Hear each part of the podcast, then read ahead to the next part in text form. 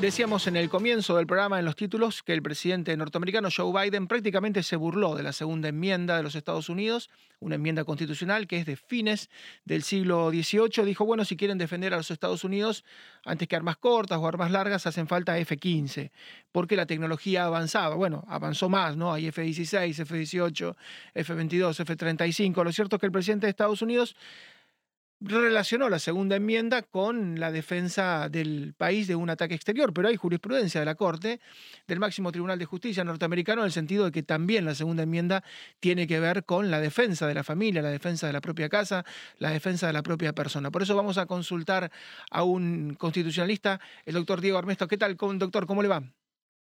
Hola Marcelo, ¿cómo estás? Buen día. Gracias por el llamado. Bueno, y quería preguntarle por lo que significa la segunda enmienda. Modificarla sé que es muy difícil, hacen falta que los 50 estados de la Unión se pongan de acuerdo con una mayoría particular, pero, ¿qué significa en la práctica al día de hoy, en el 2022, la segunda enmienda?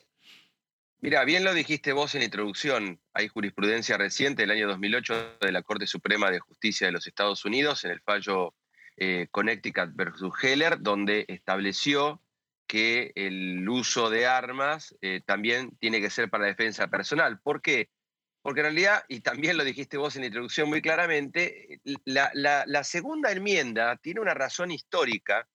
La segunda enmienda es, es los famosos Bill of Rights que se sancionan en 1791. Decimos, fíjate, de 1787 que se sanciona la Constitución a 1791 donde salen las primeras 10 enmiendas. Y la segunda dice claramente, bueno, a will regulate military, pero eh, eh, la traducción obviamente es siendo necesario una milicia bien ordenada para la seguridad de un Estado libre, no se verá el derecho del pueblo a poseer y portar armas. Pero ¿por qué la razón de ser de esta segunda enmienda? Porque hay una realidad que nadie puede este, dejar de lado. En aquel momento, y yo siempre se lo explico a mis alumnos acá en Argentina, cuando trato de explicar algunas cuestiones de Estados Unidos, yo dibujo a Estados Unidos a lo largo como es, ¿no?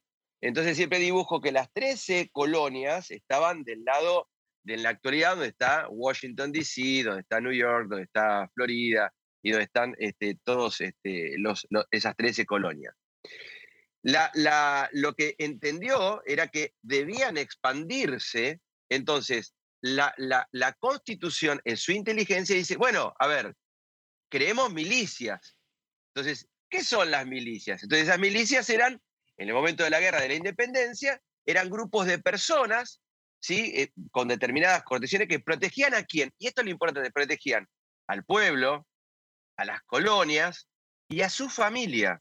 Pues fíjate cómo, cómo se puede rememorar esa, esa discusión en 1791 a la actualidad. ¿Por qué? Porque se puede defender a la familia. Y es lo que dice la Corte en el fallo que recién te cité, en Connecticut del año 2008. Es decir, lo que está diciendo es, no, no, no te está diciendo, a ver, que no pueda existir una regulación en cuanto, yo qué sé, como es acá en la Argentina, en cuanto a, que vos cumplas determinadas condiciones, que tengas una determinada edad, este, que hagas una declaración jurada y, se hagan estudios este, con respecto a la persona que está adquiriendo el arma. Ahora, lo que vos tenés, y bien lo dijiste, es que en base a la interpretación de la Corte de los Estados Unidos, la única manera que le quedaría al presidente Biden para poder mm. derribar esta cuestión es reformar la Constitución, que es un procedimiento muy difícil en los Estados Unidos y que desde mi punto de vista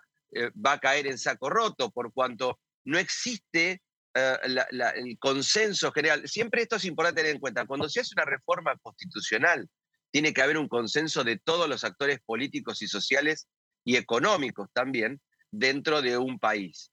Yo creo que no están dadas las condiciones. La Corte Suprema de los Estados Unidos viene poniendo hitos sobre, esta, la, sobre la interpretación de la segunda enmienda y de mi punto de vista yo creo que eh, habría que buscar alguna manera, ¿sí? si, si, si hay consenso y todos los partidos con representación dentro del Congreso de los Estados Unidos tienen esa intención de modificar o regular por una ley federal que, de mi punto de vista, como es Estados Unidos en cuanto, por ejemplo, el fallo Dobbs, el fallo sobre el tema del aborto que derriba el fallo Roe vs. Wade, de mi punto de vista, la Corte está teniendo una, una cuestión de, de relazar o ensalzar el federalismo y darle atribuciones a cada uno de los estados para que estos puedan resolver estas cuestiones. Entonces, me parece a mí que habría que analizar si verdaderamente una ley federal podría regular definitivamente esto o será una vez más la Corte de los Estados Unidos que deberá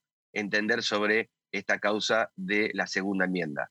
Así es, en, términos de, juego de cartas, ¿no? Eh, eh, Biden está jugando gratis, él sabe que no va a ocurrir, sabe que esa mayoría calificada, que es tan calificada, es muy difícil de obtener. Esto lo dijo en Pensilvania, que es un estado clave, se renueva el tercio del Senado y es un estado clave para lo que tiene que ver con el futuro Senado de Estados Unidos y está jugando gratis porque sabe que no va a suceder, entonces tiene ese discurso en Pensilvania, seguramente no tendría ese discurso en Texas y creo que tampoco en Florida, pero bueno, eh, de alguna manera sabe que insisto, y usted me, me, ayudará, hace falta que cada Estado federal tenga una mayoría particular en su propia legislatura. Una reforma constitucional es algo muy complejo. Claro, vos, vos en el, Estados Unidos tiene un doble sistema de reforma de constitución. Vos podés reformar por convención constituyente, como tenemos acá en Argentina, es una ley del Congreso que declara la reforma y se llama la convención constituyente para que ellos reformen, u otro es el sistema que vos decís.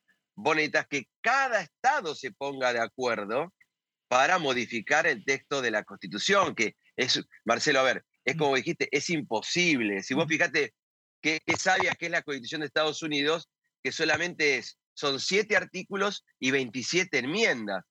Y, para sacar una enmienda te cuesta un montón. Entonces me parece que eh, yo creo que, y creo que, y coincidiendo con lo que vos estás diciendo y siguiendo en esa línea, yo creo que al tener frente la elección de medio término, eh, el presidente de los Estados Unidos está en campaña, está tratando de retener el Senado de los Estados Unidos porque sabe que va a ser una elección que yo creo que a los demócratas le va a resultar difícil.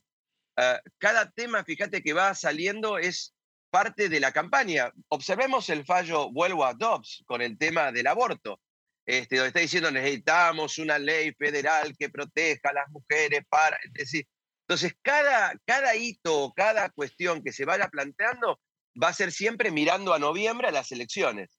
Entonces, me parece a mí que eh, habría que analizar también si desde el punto de vista constitucional, eh, es momento para debatir algunas cuestiones, valga la redundancia, constitucionales, este, y ponerlas en el debate de una campaña electoral, o es necesario, como siempre decimos muchos constitucionalistas, que las reformas constitucionales siempre tienen que estar desaprendidas de la coyuntura y de la pelea electoral.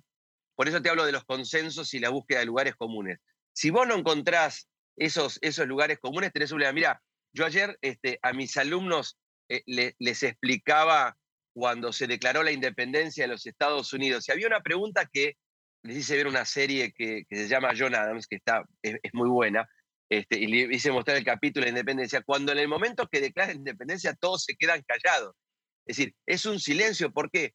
Porque hubo un consenso de 12 colonias, porque Nueva York se abstiene, este, y, y, y la pregunta es, que se habrán hecho. ¿Y ahora qué? Entonces, en esta instancia es, cada, cada proceso constitucional debe estar en el momento y en la etapa que necesita. Entonces, para mí, llevar temas que son netamente que están en el texto de la Constitución desde 1787 o de 1791, este, con cada una de las enmiendas que fueron este, produciéndose a una coyuntura política para ganar una elección, y yo creo que es un grave error este, del, Partido Demócrata. Pero bueno, cada uno este, establece su estrategia electoral y sabe lo que quiere o lo que necesita su electorado. o lo que le gusta escuchar a su electorado. Así es, doctor, es una solución permanente para un problema temporal, es una realmente es una ridícula.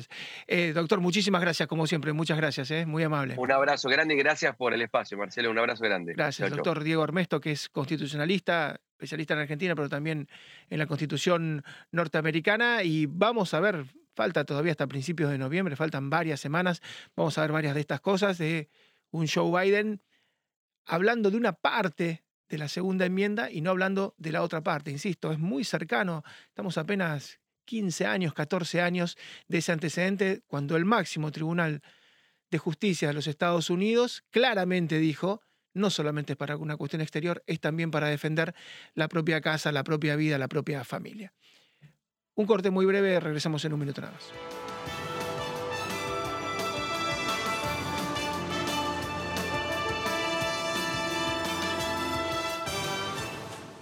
This podcast is a part of the C Suite Radio Network. For more top business podcasts, visit c-suiteradio.com.